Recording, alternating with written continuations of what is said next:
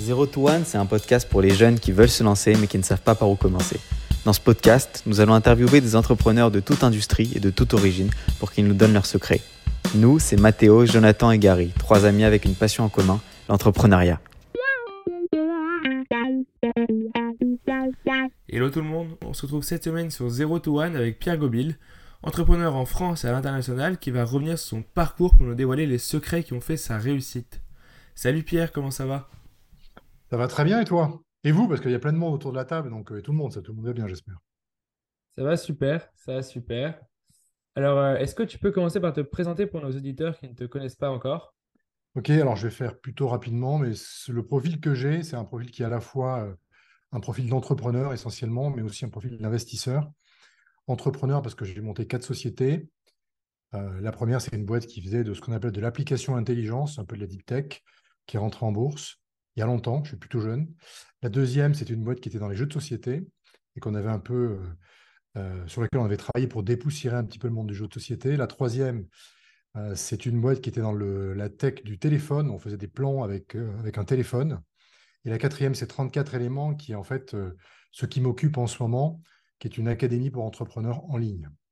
Et entre-temps, j'ai été aussi investisseur, puisque j'avais un fonds d'investissement que j'ai toujours, que je gère toujours, aux États-Unis, qui s'appelle The Refiners, dans lequel on avait investi dans à peu près 54 startups. Et ce fonds, enfin, ça, ça, il faut continuer à le gérer. Donc, euh, j'ai aussi fait un peu de angel investing en perso. Donc, j'ai un peu les deux casquettes.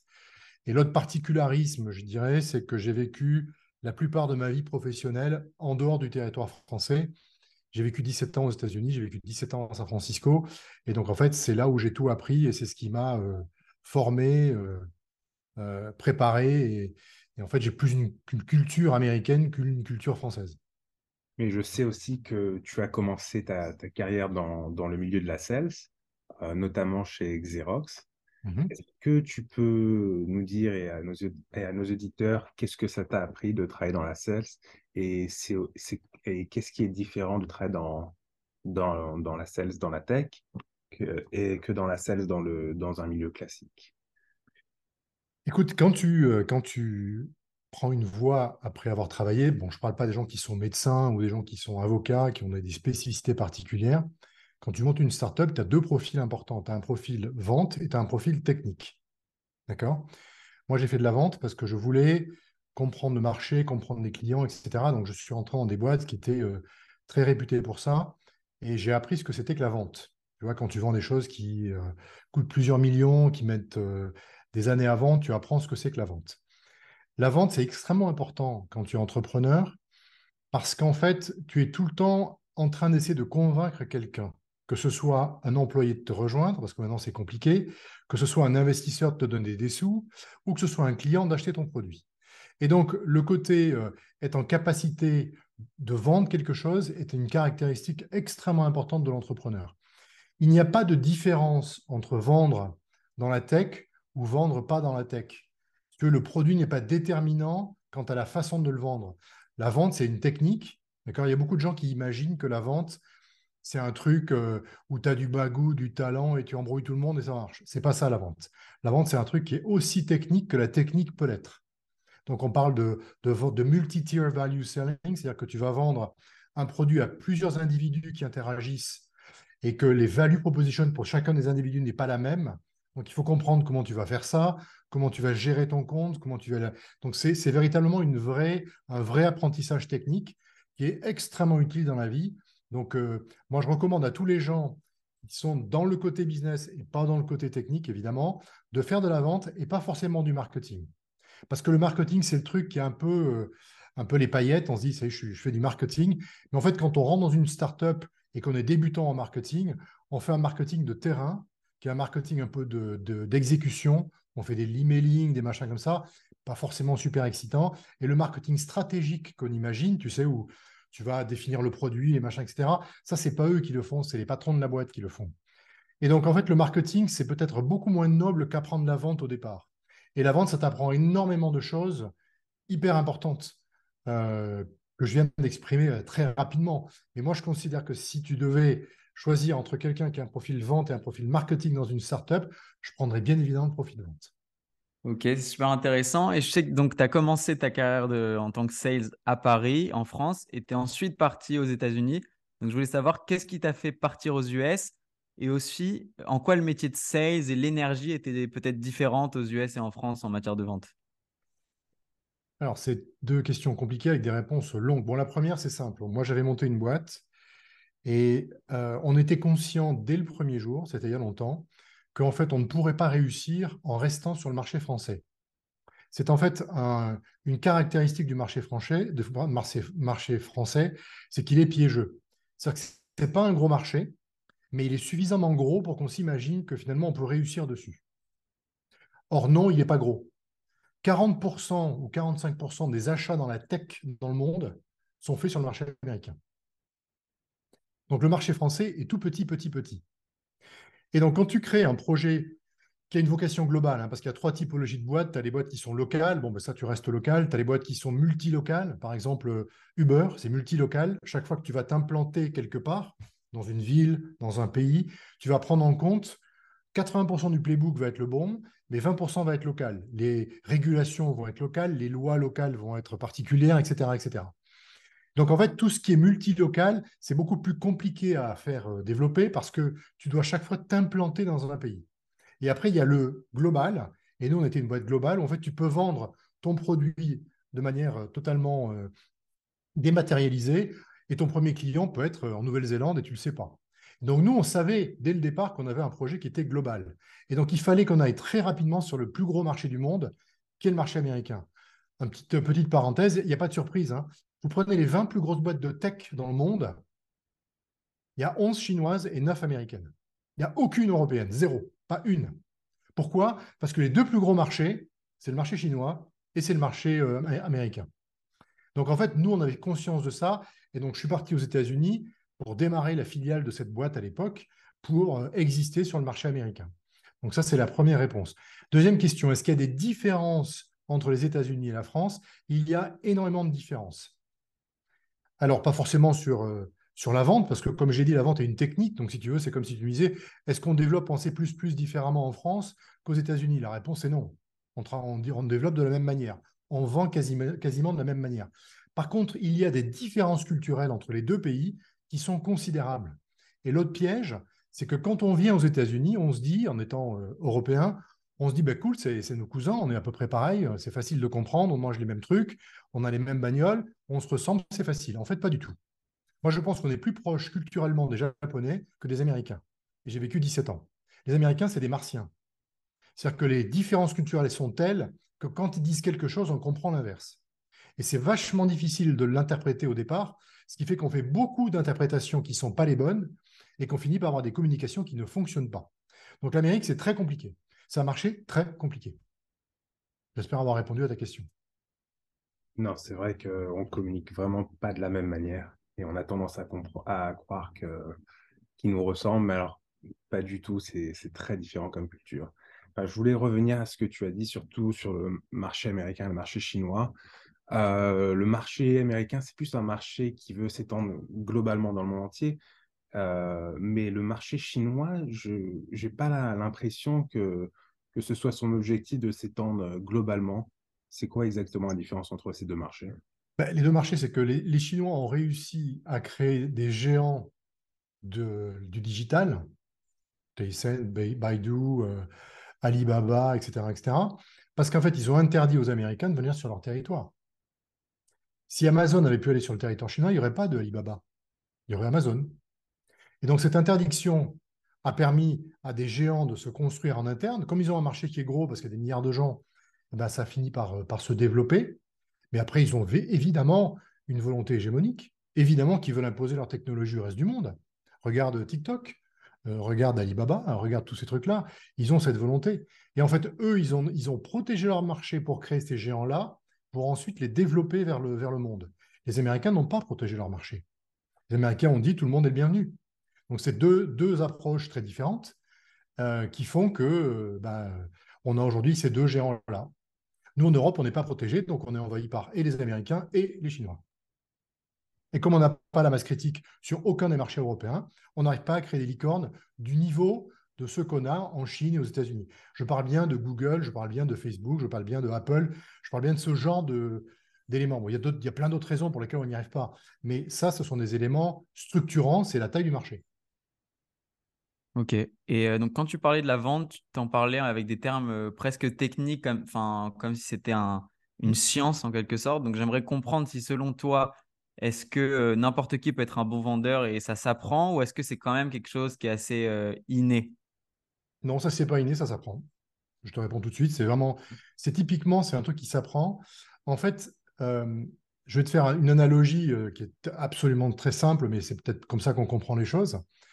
C'est comme si tu étais médecin. Si tu viens me voir et que tu me dis euh, j'ai mal au ventre, je ne vais pas te dire bah, écoute, voilà, voilà toutes les pilules que j'ai à ma disposition, que j'ai appris à l'école. Il y a tout un truc, là, il y en a plein partout. Choisis celle qui te plaît. Ça, c'est un mauvais médecin. C'est même une catastrophe. Ça, c'est un mauvais vendeur. C'est celui qui dit regarde mon produit, il te plaît, ça, c'est le mauvais vendeur. Le médecin, qu'est-ce qu'il fait? Il te pose des questions. Il te dit mais Gary, mais qu'est-ce qui se passe? Tu as mal au ventre, mais pourquoi tu as mangé quoi hier? Tu as des allergies euh, Tu es stressé Qu'est-ce qui se passe? Il va essayer de comprendre ton corps pour comprendre pourquoi tu as mal au ventre. Ok? Un vendeur, c'est pareil. La question qu'on doit se poser, c'est qu'est-ce qu'on doit poser comme question à un client qui permet de comprendre si le besoin que tu résous est un besoin avoué, explicite chez le client? Et à partir de ce moment-là, tu te poses la question de comment le client décide. D'accord? Est-ce que ce problème est un problème important? Et ensuite, tu te poses la question de est-ce que j'ai le médicament pour ce, client-là? Et donc ça, ça s'apprend. C'est-à-dire que ça s'apprend de savoir quelles questions il faut poser, comment analyser le problème d'un client, comment analyser le cycle décisionnel d'un client, et à partir de ce moment-là, de se poser la question comment présenter le médicament que tu peux ou pas avoir dans ton, dans ta voiture? Donc ça, c'est un truc qui s'apprend. Il n'y a rien de... Il n'y a pas de talent, il n'y a pas de machin. Tu peux être un intraverti euh, euh, chiant dans les soirées de dîner, être un super vendeur. Ça n'a aucun lien. On sait mieux d'être sympa parce qu'il faut un peu briser la glace au départ. Donc, euh, c'est bien de connaître des choses et puis de ne pas être, euh, de pas être trop, trop morose. Mais ce n'est pas du tout une question de bagou, ce n'est pas une question d'embrouiller les gens. C'est une question de comprendre des besoins, de les traduire en quelque chose qui les touche, chacun individuellement, et de proposer quelque chose qui corresponde à la résolution de leurs problèmes. Donc, c'est hyper technique. Hein. Ok, j'ai l'impression que c'est vrai ce que tu dis euh, quand on a un produit qui est innovant où en quelque sorte, il peut se vendre tout seul ce produit à, partir du moment où il résout un problème.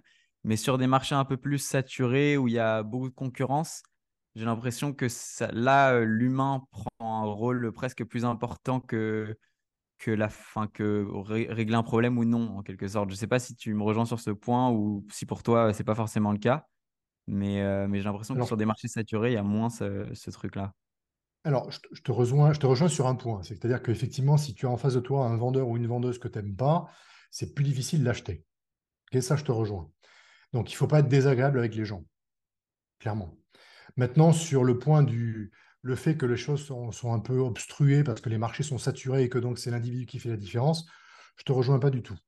C'est-à-dire que les, gens, euh, d'abord, il faut savoir se positionner sur un marché pour pouvoir exprimer quelque chose qui est différenciant euh, du reste des, concurrents. Si tu n'y arrives pas, tu ne vendras pas grand-chose. Et deuxièmement, euh, c'est des, entités qui achètent. Tu as en face de toi des entités qui achètent et qui n'ont pas un raisonnement empathique. Elles ont un, raisonnement économique, d'accord Et un raisonnement en interne. Et donc, il n'y a pas forcément beaucoup d'empathie dans la vente. Quand il y a trop d'empathie dans la vente, généralement, l'implémentation est compliquée. Quand il y a moins d'empathie et qu'il y a plus de raisonnement, l'implémentation est beaucoup plus simple. Mais tu ne fais pas de l'empathie quand tu achètes un truc à un million de dollars. Tu peux être empathique sur un coup de tête à 20 dollars, mais pas sur un coup à un million de dollars. Ok, c'est clair. Alors, juste pourquoi, euh, pourquoi on dit que les sales américains sont meilleurs que les sales dans les autres sales dans le monde entier?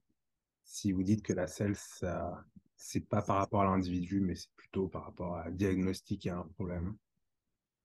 Ce que tu viens de dire est archi faux. C'est-à-dire que moi, je considère qu'il y a des vendeurs qui ne sont pas américains qui sont très bons. Et d'ailleurs, j'irais même jusqu'à dire que la plupart des bons vendeurs ne sont pas américains. Euh, le vendeur américain, ce n'est pas une critique, hein, mais l'américain, en règle générale, il est gonflé à l'hélium. Hein. C'est-à-dire qu'il a une capacité à se vendre qui est extraordinaire, qui est très surprenante au départ. On leur apprend dès l'âge de 10 ans, à l'école, à monter sur scène et à faire des trucs. Et les gamins sont hyper épanouis, euh, impressionnants en, aisance euh, quand, ils sont, jeunes, et donc euh, quand ils sont plus vieux, pareil. Nous, on est un peu plus rabougris, on est un peu plus un pays, d'ingénieurs, on est un peu comme ça, on se fait taper dessus, et donc on est beaucoup, beaucoup moins, beaucoup moins avenants que peuvent être les Américains. Cette aisance, cette confiance en eux qu'ils ont, fait qu'en fait, quand ils vendent quelque chose ou quand ils se présentent, on a l'impression qu'ils sont extraordinairement forts. Mais ce n'est que de l'aisance. Après, quand tu creuses, moi j'ai embauché plein de VP of Sales aux États-Unis où je me suis fait bluffer par les interviews et après je ne me suis pas fait bluffer du tout par l'exécution. À un moment donné, quand tu es vendeur, eh ben, il faut exécuter, il faut réfléchir, il faut être performant, il faut être analytique, etc. etc. Et là, je suis désolé, mais tout le monde est au même, au même niveau. Ce n'est pas parce que tu as du bagou, que tu es américain et que tu es à l'aise que tu vas être meilleur que celui qui ne l'est pas. Après, ce qui va jouer, c'est ce qu'il y a dans le cerveau. Quoi. Et donc, les Américains ne sont pas meilleurs. Ils sont juste beaucoup plus faciles ils sont beaucoup plus à l'aise dans la présentation et ils en imposent un peu plus. Parce que nous, on n'a pas appris à faire ça. Mais c'est tout. D'ailleurs, mes vendeurs n'étaient pas américains. Mes meilleurs vendeurs. Super intéressant. Et euh, dernière question, juste pour euh, fermer ce chapitre sur, euh, sur la vente. comment créer une stratégie de vente quand tu montes une boîte? C'est quoi les étapes? Alors, quand tu montes une boîte, je pense que tu ne peux pas créer une stratégie de vente. Parce qu'il y a tellement de choses qui ne sont pas du tout construites encore que s'intéresser à comment tu vas le vendre, c'est un peu tôt. Tu vois, il y a des étapes à franchir avant. Et moi, ce que je pense, c'est que quand tu crées une entreprise, il y a beaucoup d'itérations, il y a beaucoup d'expérimentations que tu vas mener au départ. Vous allez monter une boîte, là, tous, là, bah, il y a plein de trucs que vous ne savez pas encore. Donc, vous n'allez pas commencer à réfléchir comment vous, allez le vendre. Vous allez commencer à réfléchir, est-ce que je résous un problème? Est-ce qu'il y a un marché? Vous allez peut-être développer un petit bout de prototype, vous allez le tester, vous allez voir comment ça résonne, etc. Et vous allez itérer comme ça pendant un petit moment pour vous construire une opinion. À partir du moment où vous avez des opinions, vous allez commencer à avancer et à un moment donné, vous allez tester des choses. Celui qui doit tester l'aspect commercial dans une startup, c'est le CEO. Toutes les startups qui embauchent des vendeurs, des marketeurs, etc., un peu trop tôt, c'est une énorme erreur. Parce que un vendeur ou un marketeur, quand on l'embauche, lui, ce qu'on lui demande de faire, c'est d'exécuter un playbook, d'exécuter un salesbook.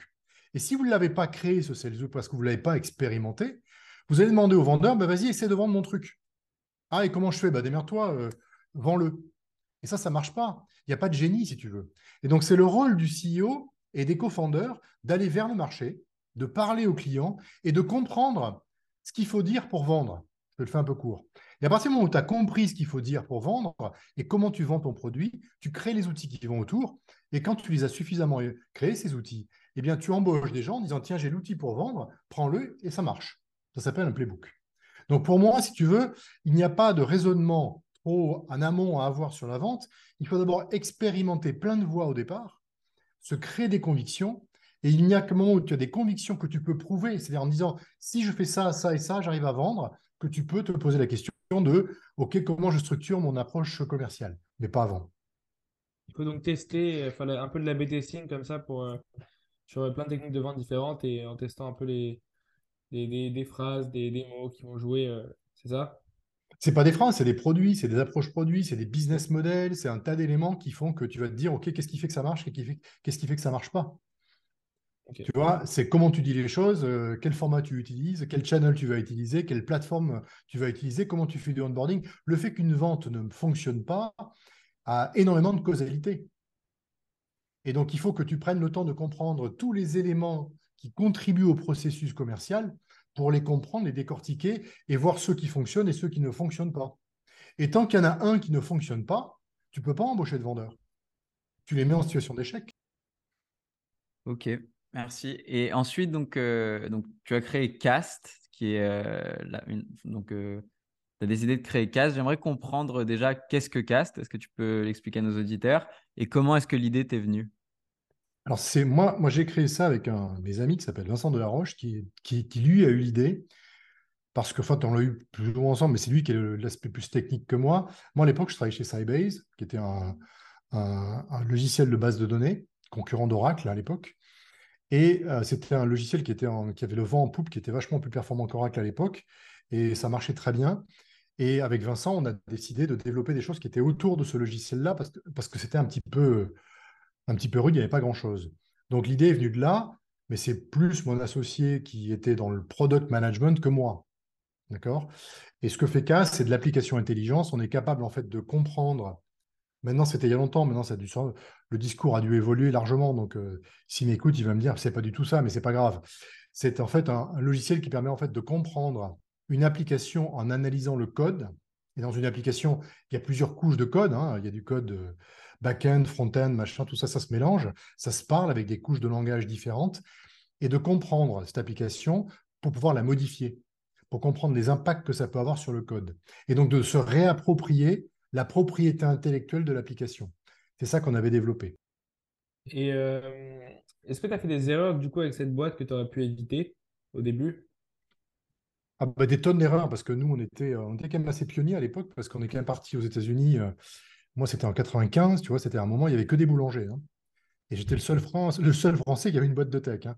Donc c'était quand même assez particulier. On avait à l'époque, il n'y avait pas tout ce qu'on a aujourd'hui. Donc, créer une boîte, ça coûtait de l'argent. Il fallait acheter des ordinateurs, il n'y a pas de cloud. Hein.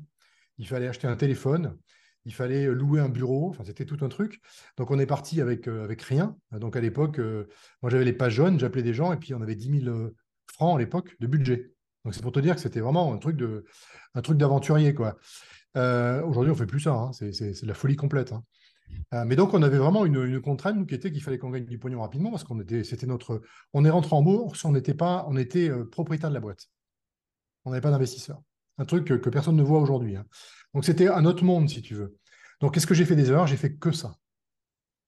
Et en fait, si tu veux, quand tu es entrepreneur, je pense qu'aujourd'hui, on ne t'apprend pas à devenir entrepreneur, encore moins à mon époque. Euh, et donc, en fait, quand tu arrives dans le métier d'entrepreneur, eh ben, tu découvres tout tu itères, tu t'adaptes, tu essaies de comprendre.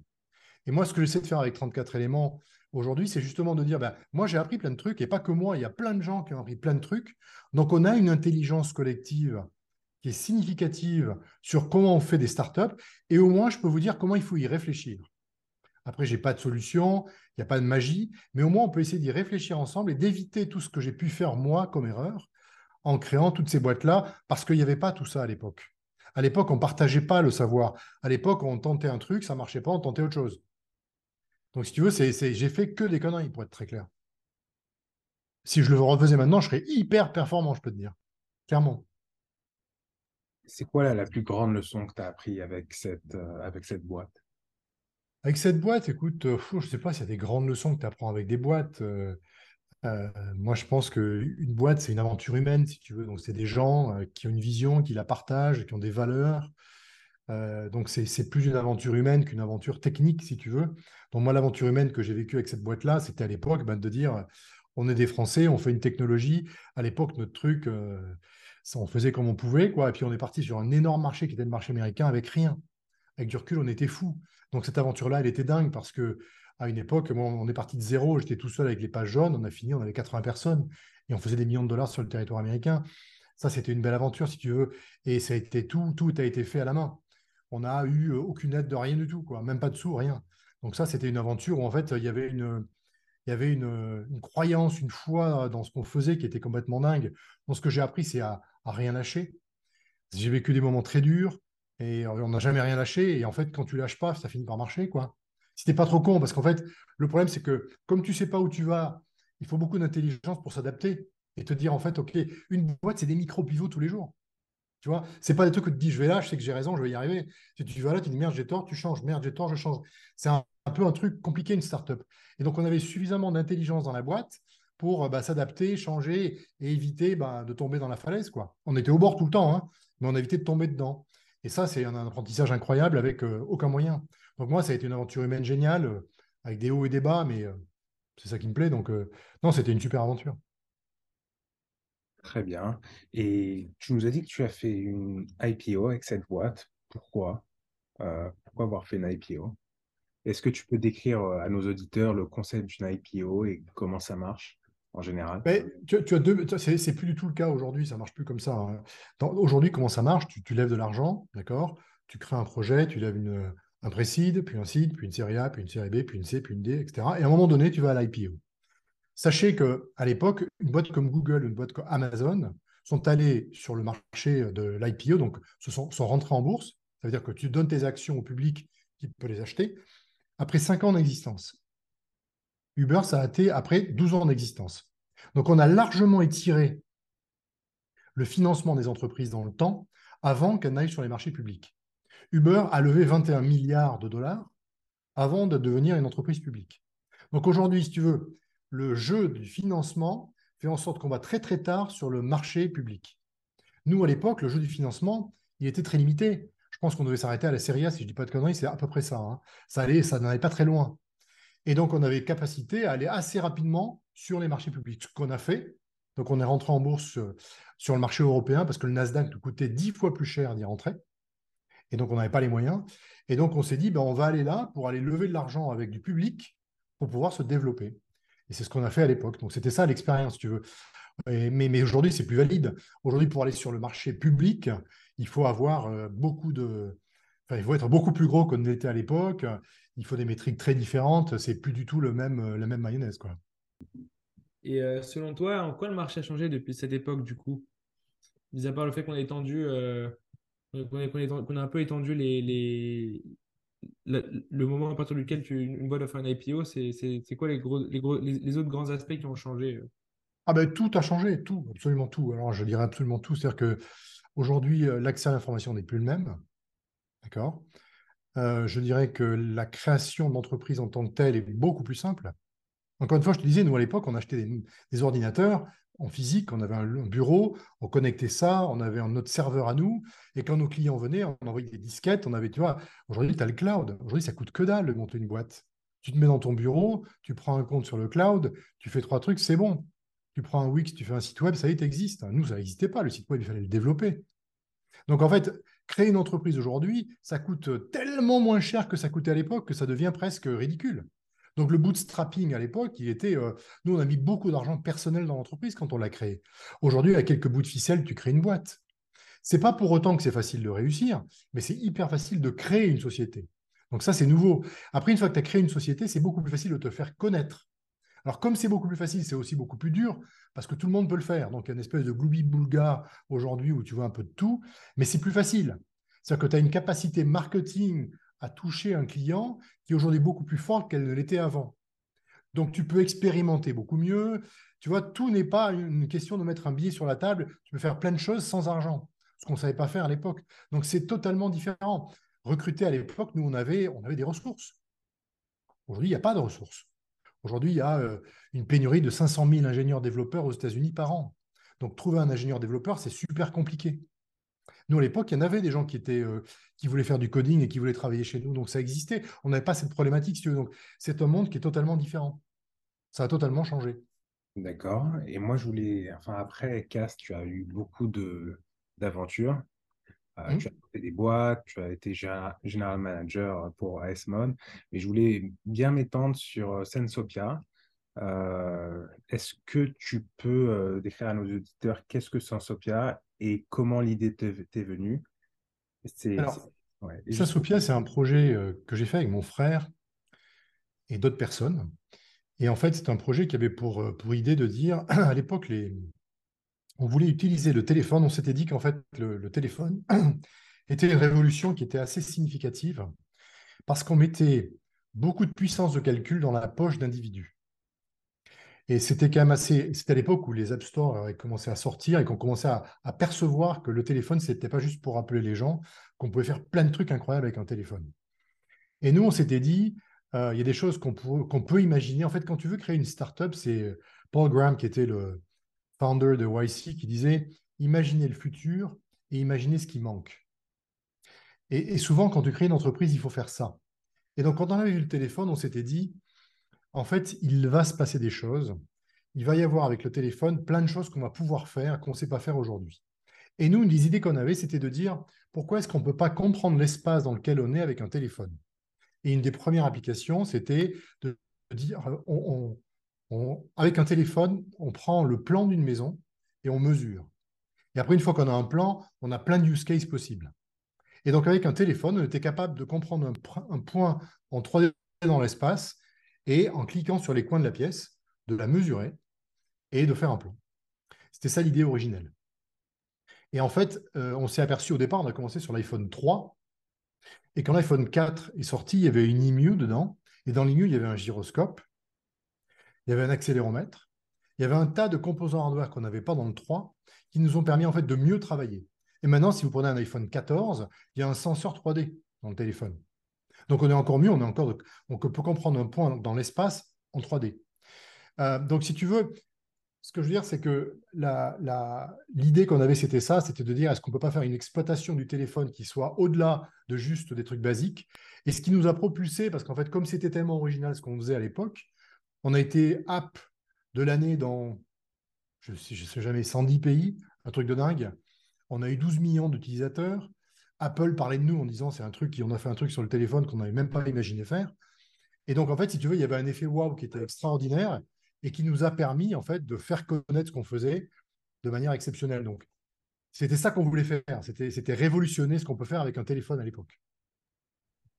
Du coup, j'aimerais savoir du point de vue, euh, parce que ça a l'air d'être vraiment euh, innovant comme idée euh, à cette époque. Donc, comment est-ce que vous avez conçu l'application et est-ce que vous avez rencontré beaucoup de challenges au moment de la conception du produit? Alors, c'est intéressant parce que oui, c'est-à-dire que je pense que quand tu crées une entreprise, il faut fondamentalement être ambitieux. L'ambition, ça, signifie qu'en fait, tu te lances dans quelque chose et tu n'es pas sûr de pouvoir le faire. Tu vois, il y a une, question de doute, une question de risque. Et nous, quand on a lancé ce projet, on n'était absolument pas sûr de réussir à le faire parce qu'en fait, on travaillait sur de la reconnaissance d'image, puisqu'on n'avait pas de d'IMU dans le téléphone. Et en fait, euh, c'était extrêmement compliqué. Tout ce qui est reconnaissance d'image reste aujourd'hui même très compliqué. Donc, euh, euh, on savait qu'on avait un, truc qui était très compliqué à réaliser. Et donc, ce qu'on a fait en interne, et c'était assez original à l'époque, je pense, c'est qu'on avait deux divisions. On était une boîte de cinq personnes, six personnes, et on avait trois personnes qui étaient au développement et deux personnes qui étaient à la recherche. C'est-à-dire qu'en tant que toute petite société, on avait dit en fait, on ne peut pas juste se contenter de développer le produit, il faut aussi qu'on fasse de la recherche fondamentale pour que lorsque il y aura des choses dans le hardware qui deviendront disponibles, on puisse, avec le produit, faire des banques quantiques.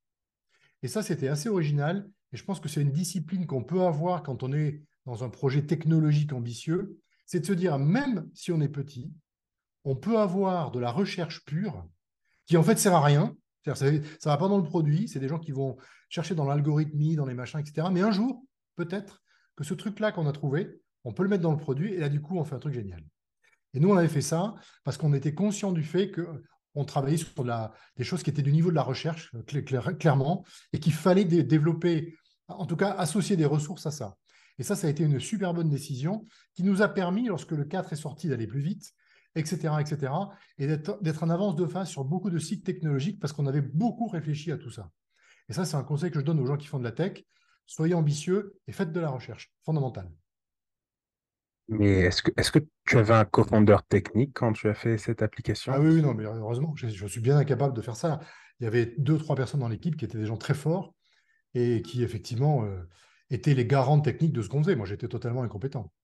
Je ne hmm. connaissais pas ce qu'il fallait faire. Je, je, suis toujours incompétent dans le domaine. C'est pas. Enfin, j'ai une, une, connaissance de la technique, si tu veux, qui n'est pas une connaissance utile dans ce qu'on faisait dans, dans, dans, le cas de cette boîte-là. C'était de, la, la, de la connaissance algorithmique, c'était des mathématiciens que j'avais autour de moi. Donc, c'est des gens qui étaient très compétents et, et que, dont j'avais besoin. J'étais incapable de le faire. C'était plutôt eux, en fait, qui donnaient la vision de la boîte. Euh. Non, c'est pas forcément la bonne, c'est pas la bonne façon de voir les trucs parce que je pense que c'est pas parce que tu n'as pas la compétence technique que tu n'as pas la vision. Eux, ce qu'ils t'amènent, c'est la faisabilité. Ils te disent, ça, tu peux pas le faire.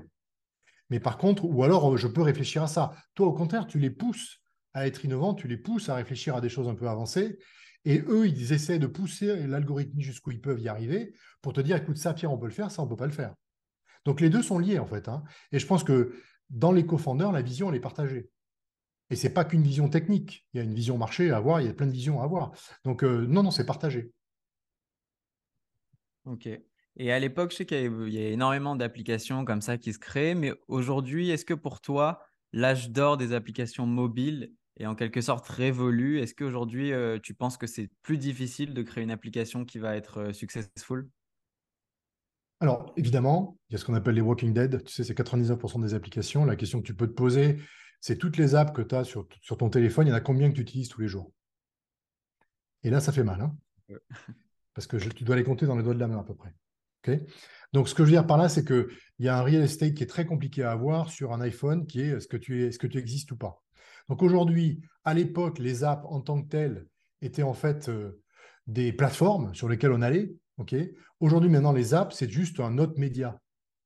C'est un truc qu'il faut avoir en plus du reste. Donc, si tu veux, tu peux plus exister, ou difficilement, il y en a qui y arrivent évidemment.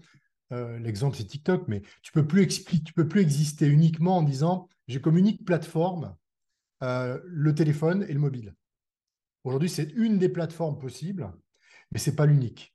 Et donc, euh, c'est oui, ça a beaucoup changé de ce point de vue-là, parce que si tu ne fais que ça, tu as beaucoup de chances d'être dans les Walking Dead. C'est compliqué. C'est quoi tes meilleurs conseils, du coup, pour tous les auditeurs qui veulent créer une app, mais qui ne savent pas par où commencer? Alors, d'abord, tu ne te poses pas la question de créer une app.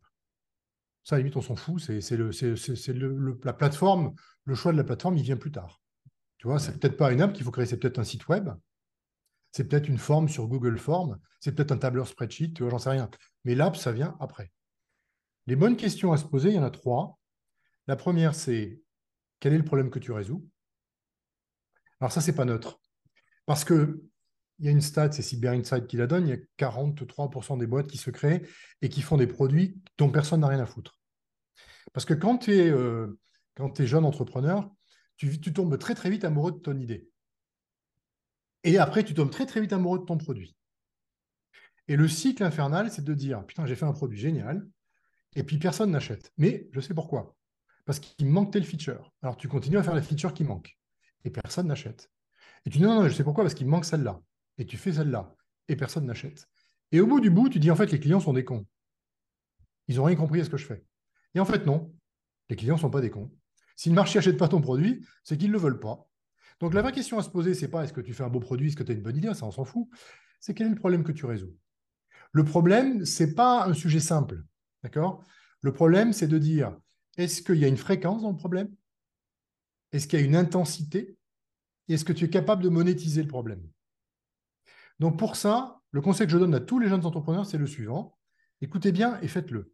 Parce que c'est assez, assez puissant. Plutôt que d'aller voir un client potentiel et de lui dire Regarde, j'ai développé cette app. Ça fait deux jours, euh, ça fait dix jours, vingt jours, deux ans que je travaille dessus. C'est, on va tout déchirer, c'est canon. Qu'est-ce que tu en penses? Ben, La personne ne peut pas te dire c'est de la merde. Parce qu'il y a une forme d'empathie humaine. Tu vois, tu as bossé dessus. Je ne vais pas te dire tu as fait, fait un truc qui est nul. quoi.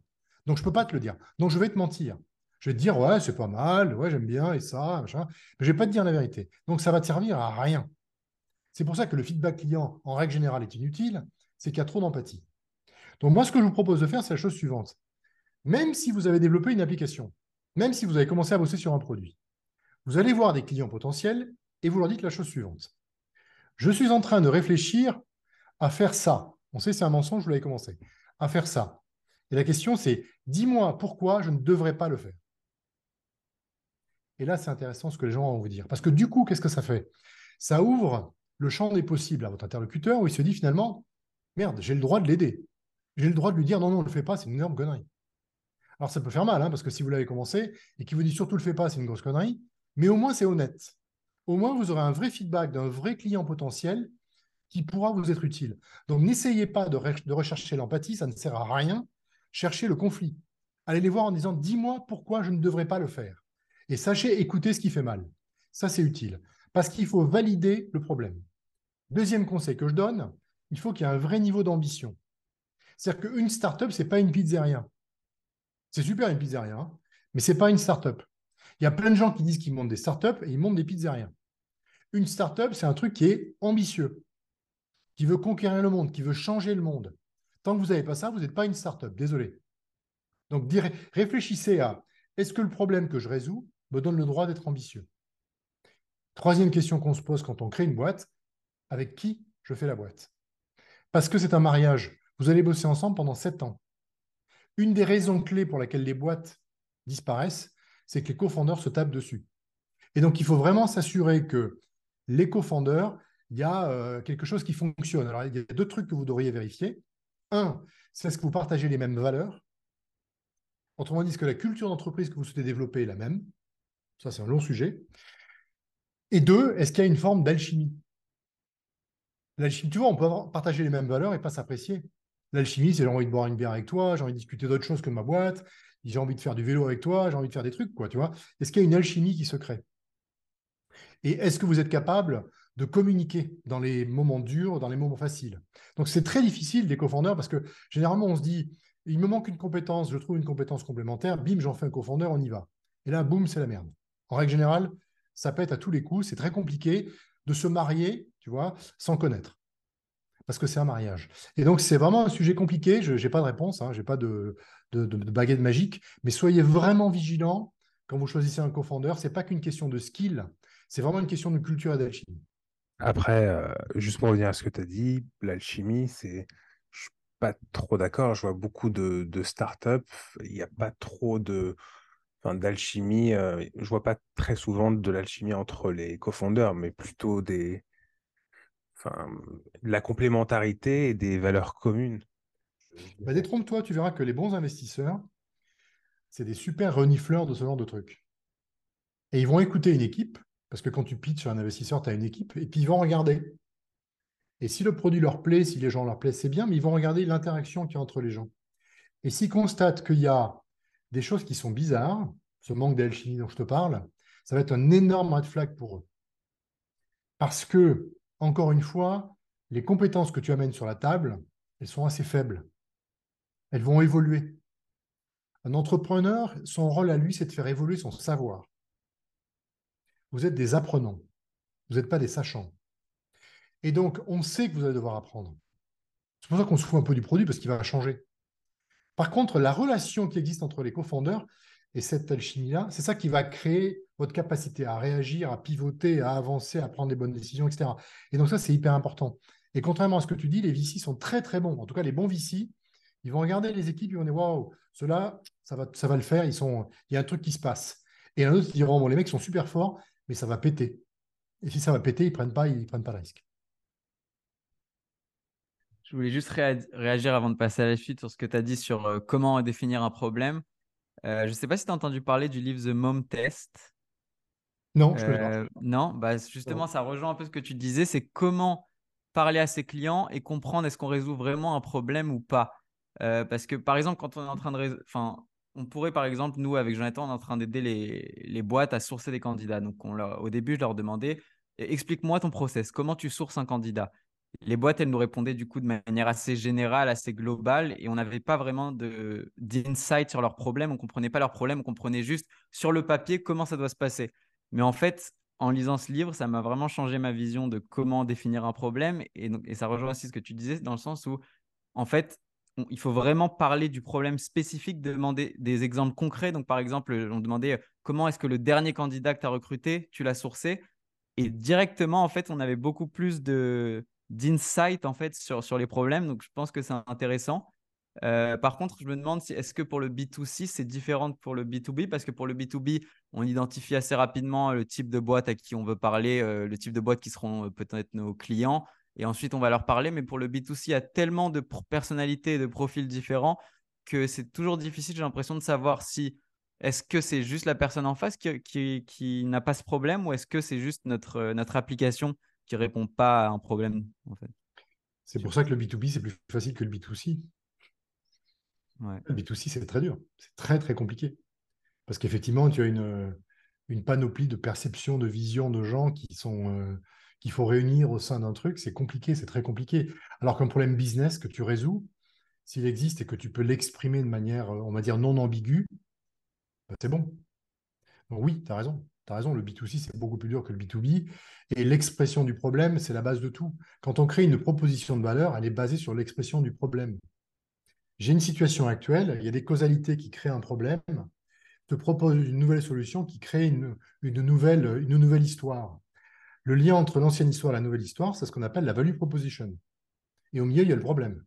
Donc, il faut bien comprendre le problème. Et, euh, c'est vachement important de, le faire dès le départ parce que si vous ne résolvez pas un problème, bah, vous n'avez pas de start-up, vous n'avez aucune raison d'être.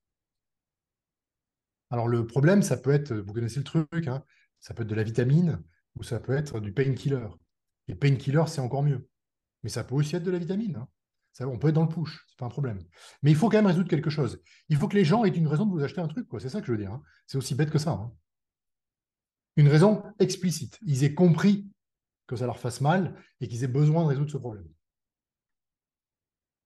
Et attention, un problème business n'est pas forcément un problème humain. Je prends un exemple. Tu as une boîte qui gère mal son stock. Prenons cet exemple débile et qui perd 50 millions de dollars par an. Si dans l'entreprise, tout le monde s'en fout, eh ben, elle continuera à perdre 50 millions de dollars par an. Pourtant, c'est un sacré problème. Hein. Maintenant, si un jour, il y a un investisseur qui dit Mais oh, oh, oh qu'est-ce que vous faites là? Si tu ne règles pas ce problème, dans deux mois, tu es viré. Ah, mais du coup, ça, ça devient mon problème. Du coup, je vais le régler. Tu me suis? Donc, les problèmes business, la douleur d'un problème business n'est pas corrélée à la douleur d'un problème humain. Les gens achètent un produit parce que ça les touche personnellement. Je veux gagner plus d'argent, je veux voir mes enfants le soir, etc. Ça, c'est des problèmes humains. Si le problème business ne te touche pas d'un point de vue personnel, tu n'as aucune empathie à le résoudre, aucune vérité à le résoudre. Donc l'importance du problème humain n'est pas, pas corrélée à la douleur, euh, l'importance du problème business, pardon, n'est pas corrélée à la douleur humaine. Il faut faire attention. Tu peux avoir des tout petits problèmes business qui crée des très très gros problèmes chez les gens qui veulent résoudre. Donc il faut aussi comprendre le, problème en disant il y a deux typologies. Il y a le problème que qu'est-ce que ça fait sur le business et qu'est-ce que ça fait sur les individus? Moi, ce qui m'intéresse, c'est ce que ça fait sur les individus. Parce que c'est eux qui font le chèque à la fin. Et euh, ta dernière aventure en date, du coup, c'est 34 éléments. Un bootcamp que tu proposes aux entrepreneurs euh, de tout état, enfin, de, qui, qui, vont du précis à la série A, de ce que j'ai compris afin de les aider à avoir une stratégie pour passer de 0 à 1 avec leur boîte. Et euh, du coup, c'est quoi les, les, plus grandes, les plus grosses étapes à suivre afin de réussir quand on se lance, euh, que tu donnes, euh, enfin, que, tu conseilles d'appliquer aux entrepreneurs que tu conseilles? Alors, je, je, vais te, je, vais te, surprendre, je ne conseille rien. C'est-à-dire que je pense que les gens qui te conseillent sont des gens toxiques. Parce que d'abord, je ne te connais pas, je ne connais pas ta boîte, je ne sais pas ce que tu fais, qui suis-je pour te conseiller? Ce que je peux faire, par contre, c'est te faire réfléchir en fonction de choses que moi j'ai appris. Ça, j'ai le droit. Mais te conseiller, je n'ai pas le droit. Donc, en fait, moi, ce que je fais, c'est en fait, d'abord, ce n'est pas pour aller à 0 à 1. Tu vois, il n'y a pas de. Je n'ai pas une obligation de résultat, j'ai une obligation de moyens. C'est très différent. C'est-à-dire que tous ces trucs, on te dit, viens chez moi, tu vas lever de l'argent, tout ça, c'est toxique. C'est faux. C'est complètement faux. D'accord? Il n'y a pas de recette du succès, ça n'existe pas. Donc moi, ce que je fais, c'est que j'ai considéré qu'il y avait dix thèmes qui étaient fondamentaux sur lesquels vous devez réfléchir quand vous créez une boîte. Et que si vous ne le faites pas, vous prenez un risque extraordinaire de vous planter. Vous ne prenez pas le risque de réussir ou pas, vous prenez le risque de vous planter. Point. Donc moi, ce que je veux éviter, c'est que les gens se plantent pour les mauvaises raisons. Quelles sont ces dix questions? La première question que je pose aux gens et qui me paraît fondamentale, c'est de se dire quel est mon, mon purpose. C'est-à-dire pourquoi ma boîte existe? Tu vois, quand je suis un investisseur et que je vois un entrepreneur pour la première fois, la première question que je lui pose, il y en a deux. C'est pourquoi ta boîte existe et pourquoi toi, tu vas réussir? Tu vois, ça vous paraît très américain, ça, hein, mais c'est vachement important. Parce que le but d'une startup, c'est changer le monde, c'est d'avoir une vision, c'est tu c'est d'inspirer. Et donc, pourquoi ta boîte existe? Je veux comprendre ça. Et pourquoi toi Pourquoi tous les deux, vous allez réussir le truc que vous voulez faire sur le recrutement et pas quelqu'un d'autre? Je veux comprendre. Pourquoi vous allez passer 8, 10, 11 heures par jour à faire ça, alors que vous pourriez faire autre chose. Tu pourrais vendre des croquettes pour chiens, tu pourrais vendre des vélos, tu as décidé de faire un truc sur le recrutement. c'est un choix qui est hyper marqué. Pourquoi? Moi, je veux comprendre. Parce que cette connexion entre ce purpose et vous, c'est ça qui va souvent faire que ça marche ou pas. Donc ça, c'est la première chose que je travaille avec des startups parce que c'est fondamental. La deuxième, c'est quelle est ta culture? Alors pourquoi je fais ça? Parce que la culture d'entreprise, c'est tu définis quelle est la personnalité de ton entreprise. Et c'est très important parce que c'est ce qui évite euh, les erreurs de recrutement. Les boîtes aujourd'hui, elles passent un temps considérable à recruter et considérable à faire des conneries de recrutement. Et donc un temps considérable à virer, à changer, à retrouver, etc. Et c'est hyper perturbant, c'est hyper toxique pour l'entreprise. Et donc en fait, quand tu as une culture d'entreprise, tu dis aux gens, voilà qui je suis, voilà mes valeurs, voilà là où je dis oui, là où je dis non, est-ce que tu es comme moi ou pas? Et si tu es comme moi, bah, c'est probable que la mayonnaise prenne plus vite. Donc la culture d'entreprise, comment on la crée, c'est vachement important. C'est le deuxième thème. Le troisième, c'est comment on crée une équipe. Alors, tu vois, tout le monde se dit, bah, une équipe, euh, on prend deux cofondeurs, un technique, un pas technique, on avance. En fait, non, il y a, il y a plusieurs éléments dans la, création d'équipe. Il y a les founders, il y a la founding team, il y a les key hires, il y a les employés, il y a plein de trucs. Et puis, il y a des compétences qu'on veut voir. Tu vois, les trois compétences qu'on veut voir au départ, c'est un CEO. Quand il y en a deux, c'est compliqué. Quelqu'un qui décide, parce qu'il en faut un. Une boîte n'est pas une démocratie. Deux, il faut quelqu'un qui soit le garant technique de ce que tu fais, parce que c'est une boîte de tech quand même. Et trois, il faut un product manager. C'est les trois trucs que je veux voir. Je m'en fous du VP of Sales, je m'en fous du marketing, je m'en fous de tout ça. Moi, c'est un product manager, un techno et un business, un CEO. Mais est-ce qu'un qu'un CEO peut être un product manager à la fois? Tu as tout à fait raison. Au début, c'est-à-dire que effectivement, comme tu n'as pas le, le, les moyens d'avoir tout le monde, le product management, c'est mélanger avec le CTO et le CEO qui se partagent le rôle. Mais à un moment donné, tu vas l'externaliser et le donner à quelqu'un. Mais tu as raison, au début, tout à fait, le CEO prend ce rôle-là. Mais je veux qu'il l'exprime, tu vois. Donc c'est l'équipe, troisième sujet. Le quatrième sujet, c'est comment tu crées une proposition de valeur qui marche. Tu vois, on a parlé du problème, du niveau d'ambition, comment on fait?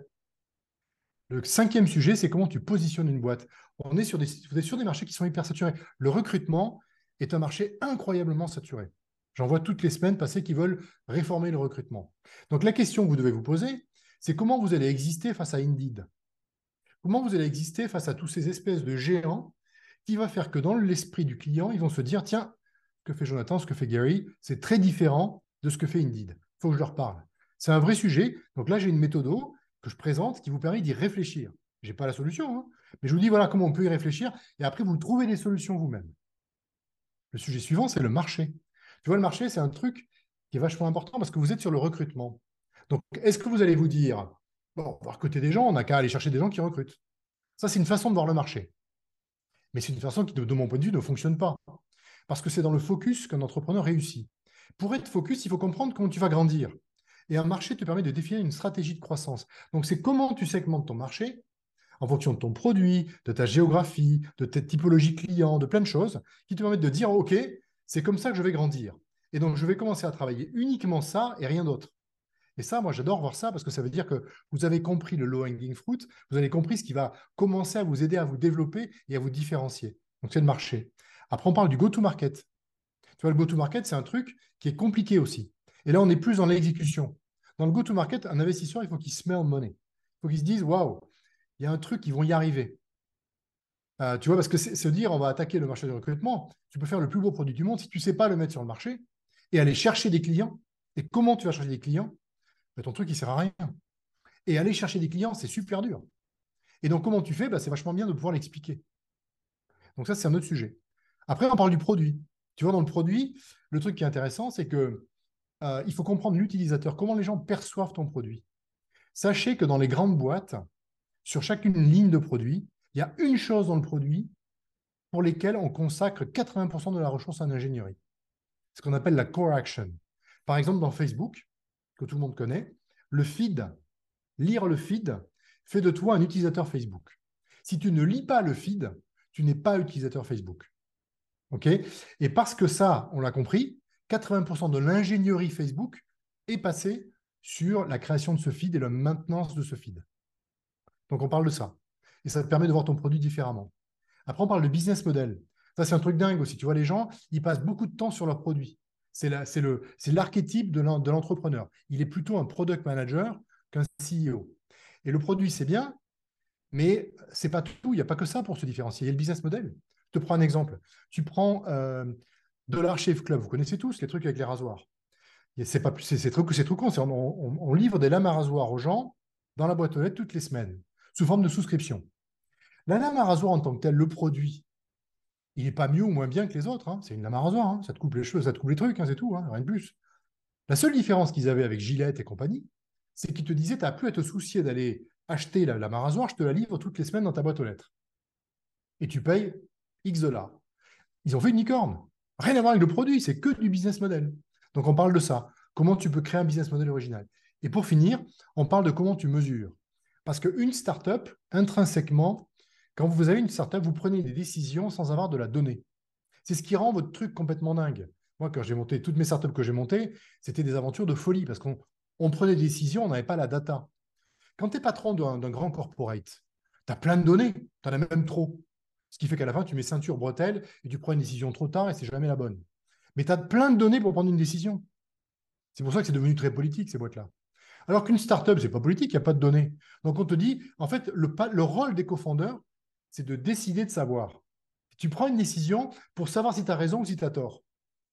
Et si tu as tort, eh ben, tu dis, bah, j'ai eu tort, on fait autre chose. C'est pas grave. Parce que c'est ça une startup, c'est de dire, je vais quelque part, ah ça marche pas, je vais ailleurs, ah ça marche pas, je vais ailleurs, ah ça marche, je continue. C'est ça une startup. C'est un truc assez, euh, assez bordélique, mais c'est comme ça que ça marche. Et donc j'essaie d'aider les gens à comprendre comment on mesure tout ça, qu'est-ce qu'on doit créer comme environnement de données pour être un meilleur entrepreneur. C'est ça qu'on fait dans l'académie, j'étais un peu long, mais euh, pour moi, c'est des, des, questions qui sont fondamentales et qui s'appliquent à des gens qui commencent et à des gens qui ont commencé. Parce que tu serais surpris, tu vois, je jette des boîtes qui ont levé 60 euh, millions, il y en a une qui a levé un milliard, et en fait, tu t'aperçois que même sur des questions fondamentales, ils ne se sont pas posés des questions, ils ne se sont pas posés les bonnes questions. Voilà. Longue réponse. D'accord. Et je voudrais savoir quelles sont les caractéristiques des, très bons entrepreneurs euh, qui réussissent selon toi?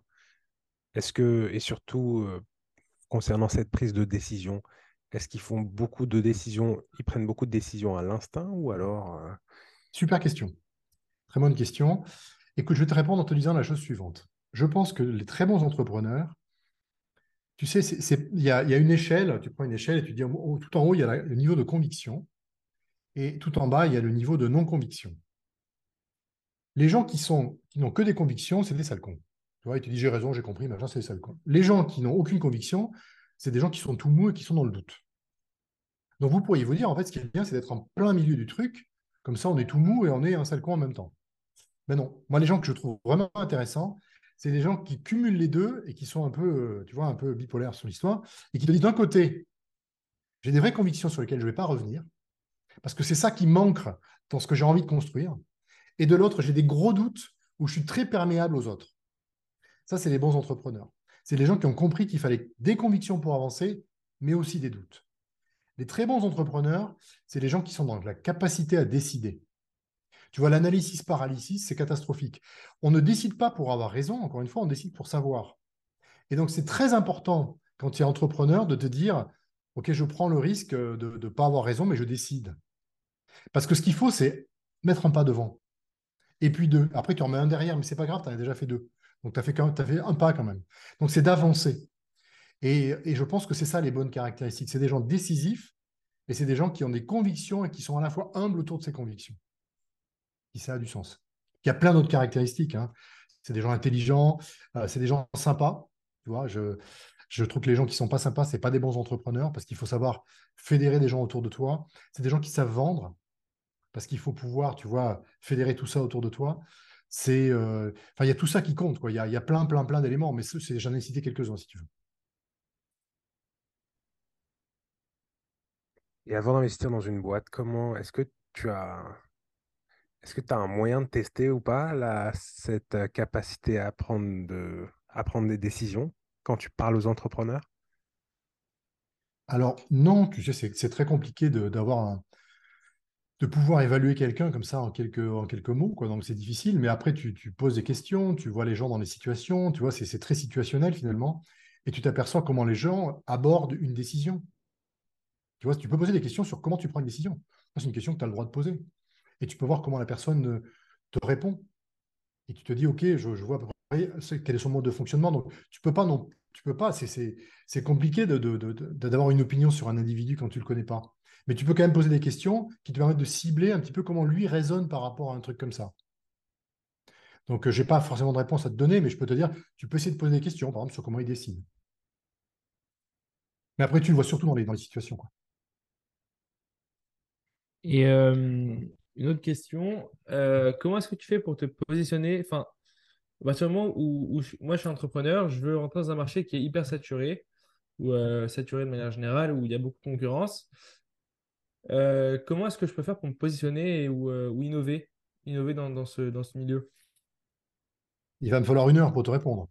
ce que je peux te dire, ce que je peux te dire, le premier, la première chose que tu dois faire, c'est déjà, et c'est une chose que personne ne fait, et pourtant, euh, c'est tellement évident. Il faut comprendre les solutions alternatives.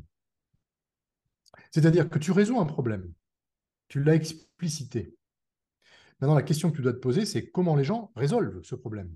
Quelles solutions ils ont en œuvre pour le faire? Ça peut être un tableur, ça peut être mettre des ressources sur le problème, ça peut être un logiciel concurrent au tien, ça peut être ne rien faire. Tu vois, il y a plein de solutions possibles. Donc, il faut comprendre ce qui, dans l'œil du client, est une solution au problème aujourd'hui. Donc, ça, c'est un premier truc.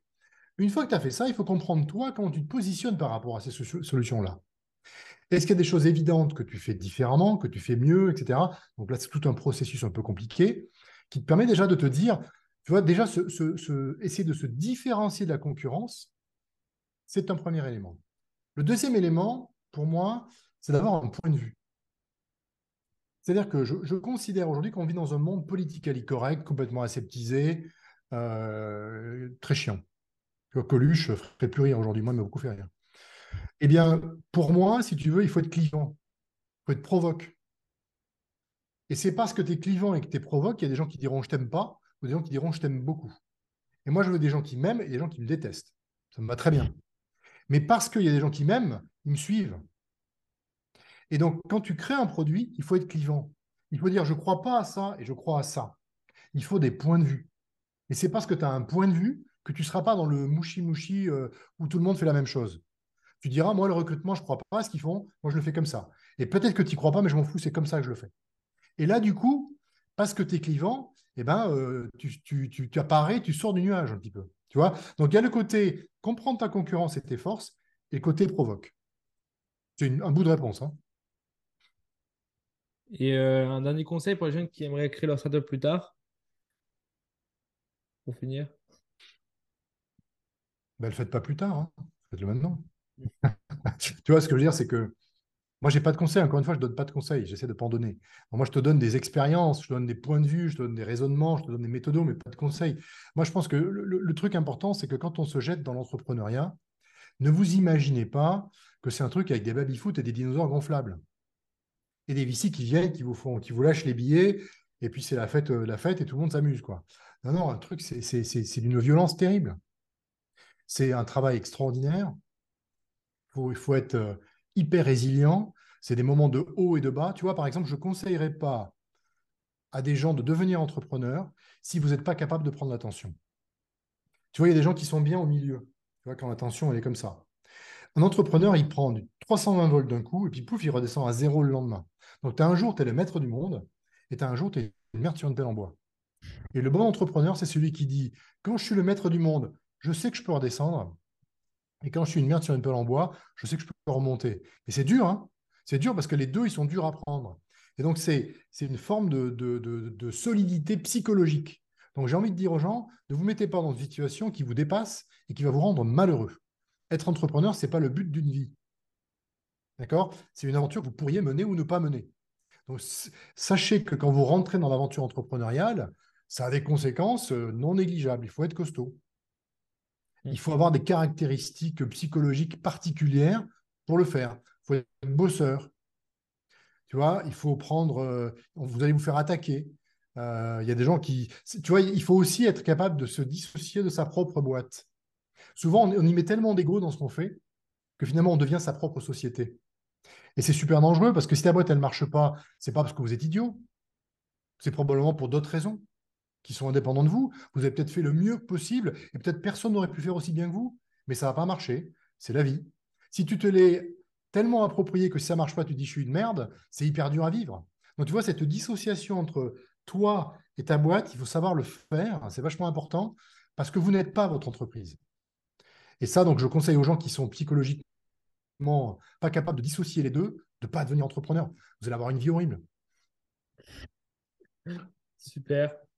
Bah, je pense qu'on a fait un peu le tour de tout ce qu'on avait à, poser comme question. C'était euh, c'était super intense et super, super, vraiment super intéressant. On espère que ça a plu à tous nos auditeurs. Est-ce que euh, nos auditeurs peuvent te contacter si tu as une adresse mail à donner pour les gens qui souhaiteraient te parler? Oui, c'est pierre at 34 éléments. 34, c'est en, en chiffres, éléments avec un s.com. Et le site web, c'est www.34éléments.com. Il suffit de rajouter Pierre devant et ça marche. on peut te contacter du coup là-dessus et sur les réseaux aussi? Sur LinkedIn ou? LinkedIn aussi, je suis sur LinkedIn évidemment. Euh, Pierre Gobil sur LinkedIn, il n'y a, pas plus, a pas plus simple. Super. J'ai aussi un podcast qui s'appelle 34 éléments, vous pouvez l'écouter, où je raconte un peu ce qu'on vient de se dire. En, plus, euh, pour l'instant, il y a trois épisodes qui sont sortis, on en sort deux par semaine, il y en aura 34, donc ça va durer jusqu'au mois d'avril. Mais là, on parle de tout ça. Ok, super. Bah, merci beaucoup, Pierre. Merci beaucoup. Bah, merci à, vous. À bientôt. Ciao, ciao. Merci d'avoir écouté cet épisode avec Pierre Gobil. On vous dit à très bientôt pour un nouvel épisode.